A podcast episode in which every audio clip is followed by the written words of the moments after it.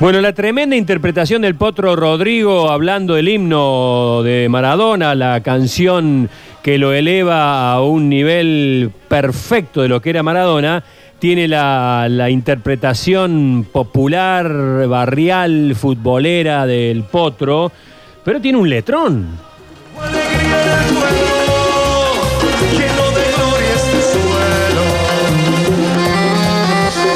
Dice la letra, En una villa nació, fue deseo de Dios crecer y sobrevivir a la humilde expresión, enfrentar la adversidad con afán de ganarse a cada paso la vida. En un portrero forjó una zurda inmortal con experiencia sedienta ambición de llegar. De cebollita soñaba jugar un mundial y consagrarse en primera. Tal vez jugando pudiera a su familia ayudar. Así, al poco que debutó, Maradó, Maradó, la 12 fue quien corrió, Maradó, Maradó, su sueño tenía una estrella, dice parte de la letra de La mano de Dios de Alejandro Romero. Alejandro Romero, muchas veces el letrista, por supuesto, queda eclipsado por quien le pone la voz a la canción, pero es el 50%, vamos a ser justos, el 50% de la poderosa canción del Potro Rodrigo para todos nosotros, la canción, el himno de Diego Armando Maradona. Alejandro Romero, buenos días, el gusto de hablar con vos. ¿Cómo estás? Bueno, eh, un gusto también tener eh, esta oportunidad de charlar con ustedes y, y como estás, bueno, como todos, hermanados en el, en el dolor. Ima- imagino. Imagino. Eh, Alejandro, eh, ¿es posible recordar el momento en que te sentaste y escribiste la letra de la mano de Dios? ¿Hay un momento o fueron varios momentos? No, bueno, eh, no es una historia muy, muy conocida, yo ubiqué en alguna oportunidad que, la historia, digamos, la canción nace en un momento muy particular de mi vida, a los 24 años. Eh, hay que hacer toda una, ubicarnos en el, en el tiempo y saber que el país en ese momento eh, estaba eh, totalmente en, en crisis, sin oportunidades. Y, me encuentro en la disyuntiva de continuar con, con, con la música o no, o buscarme un trabajo honesto. Así que eh, para ese entonces Rodrigo me llama por teléfono y me pide que, le componga una canción para el próximo disco y me encuentro con el desafío de, escribir para un género que no estaba habituado. Y era todo un desafío y, en el intento estoy dos horas con el papel vacío sin inspiración y ahí es donde donde empiezo a pensar eh, firmemente en dejar la música y dedicarme a otra cosa. Hmm. Y, y entonces la único, el único camino que tenía era acudir a la divinidad y miré para el cielo y, y llorando le dije adiós, que en ese momento eh, a lo más divino le dije dame una mano, dame una mano, dame una mano y, y bueno, en una especie de, no de rezo, sino de charla, eh, le, le decía que me, que me diera la posibilidad de escribir una, una canción que le gustara a Rodrigo, eh, que, que sea un gesto de avance para mi mamá, que me, que me bancaba en ese momento y un inicio. Así que en esa charla decidí agarrar nuevamente la guitarra y la hoja eh, y osé pedirle a la divinidad una señal. Si escribía algo, era la señal de que tenía que seguir con la música y si no escribía nada, mucho gusto y, y a ver qué, qué otra posibilidad tenía para encarar mi vida.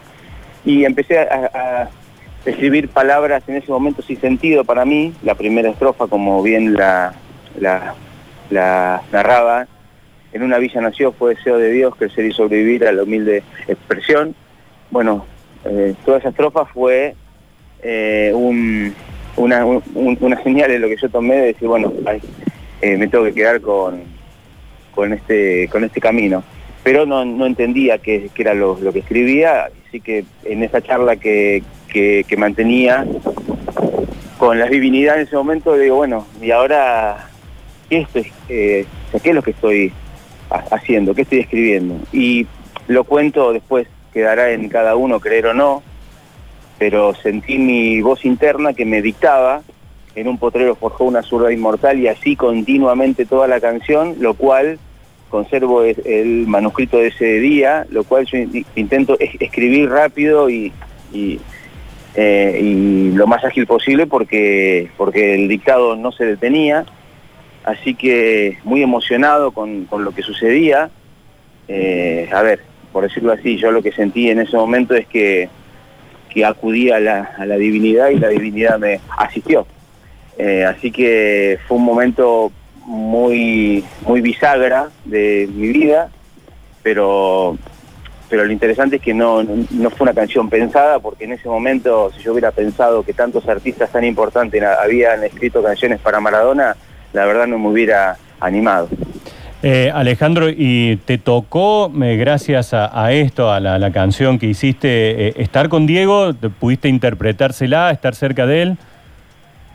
Sí, bueno, eh, tiempo después, luego del fallecimiento de nuestro querido Potro, era corría el año 2000, oh, 2002, en la previa del cumpleaños de 15 de, de una de sus hijas, de Dalma, se hace una celebración eh, privada en, en Segurola y Habana, donde me invita Claudia y me dice que, que había una guitarra, que si quería cantar, y digo, sí, eh, por supuesto, y agarro la, la guitarra y Claudia me empieza a pedir unas canciones que ya conocía mías, canté cuatro temas Ajá. y estaba Luciano Pereira eh, esa noche también y así que le, le- le pasé la, la, la posta a él para que cantara él y Diego estaba en una esquina un poco separado de lo que sucedía y cuando ve que yo paso la guitarra a Luciano Pereira me dice, maestro, maestro, sí, le digo, "Eh, ¿te puedo pedir una? ¿Cómo no, Diego?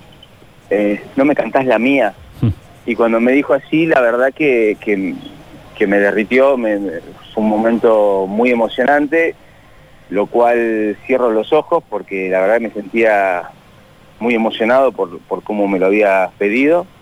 Y inicié a cantar la canción y cuando abrí los ojos allá por la mitad eh, lo tenía a Diego adelante mío, eh, que hay una foto de, ese momento, eh, sentado en el, en, el, en el suelo disfrutando de, de lo que él ya había dicho que era su canción. ¿no? Claro.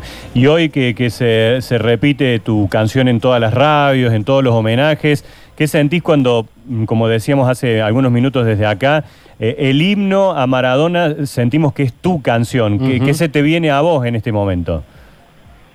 Mira, eh, yo lo que, pe- pero no lo siento solamente ahora en este momento, ya lo, ya lo sentía desde antes. Nosotros somos contemporáneos a, Diego, los, los pibes de 44, 50. Eh, así que cuando supe, incluso por, por boca de Rodrigo, pero obviamente después él, lo manifestó muchas veces, eh, lo que la canción le significaba a él, eh, sentí que, que le había dado, que, que había tenido el privilegio de haberle dado en devolución apenas un granito de arena de tantas alegrías que él me había dado a mí. Eh, a todos, pero digo, hablando particularmente, eh, los, que, los que somos fanáticos de, del deporte, eh, los que vivimos contemporáneos a Maradona, los que coleccionamos sus figuritas, los que nos comprábamos los botines Borussia, porque los usaba él, haber tenido esa posibilidad, tener aún la posibilidad de- de- esa reciprocidad con él, de devolverle un poquitito de alegría, como en lo que te cuento, ver su cara de, felicidad cuando, cuando se la canté, eh, y bueno, ver la cara también cuando se la cantó Rodrigo, saber lo que le pareció eh, la canción, me dio, me dio esa gratificación, ¿no? De, de- de hacerle una pequeña devolución, un gesto en Aini, que, que, que es con lo que me eh, eh, con lo que me quedo, ¿no? Ayer en el programa El Chiringuito de la televisión española, uno de los programas deportivos más importantes de Europa, pusieron un tape de Maradona y el propio conductor pidió que pusieran el tema más lindo que le hicieron al Diego y fue la mano de Dios.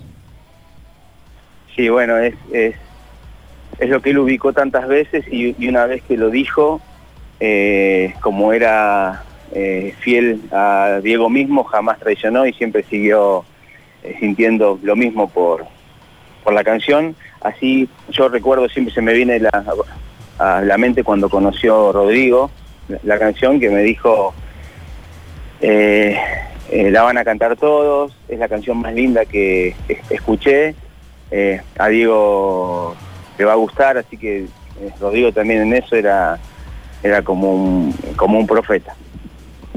Te mando un abrazo, Alejandro, y gracias por esta charla. No, eh, gracias a ustedes por, por, por invitarme a compartir con ustedes este recuerdo en este día tan importante que quedará grabado en, en el ADN de los argentinos.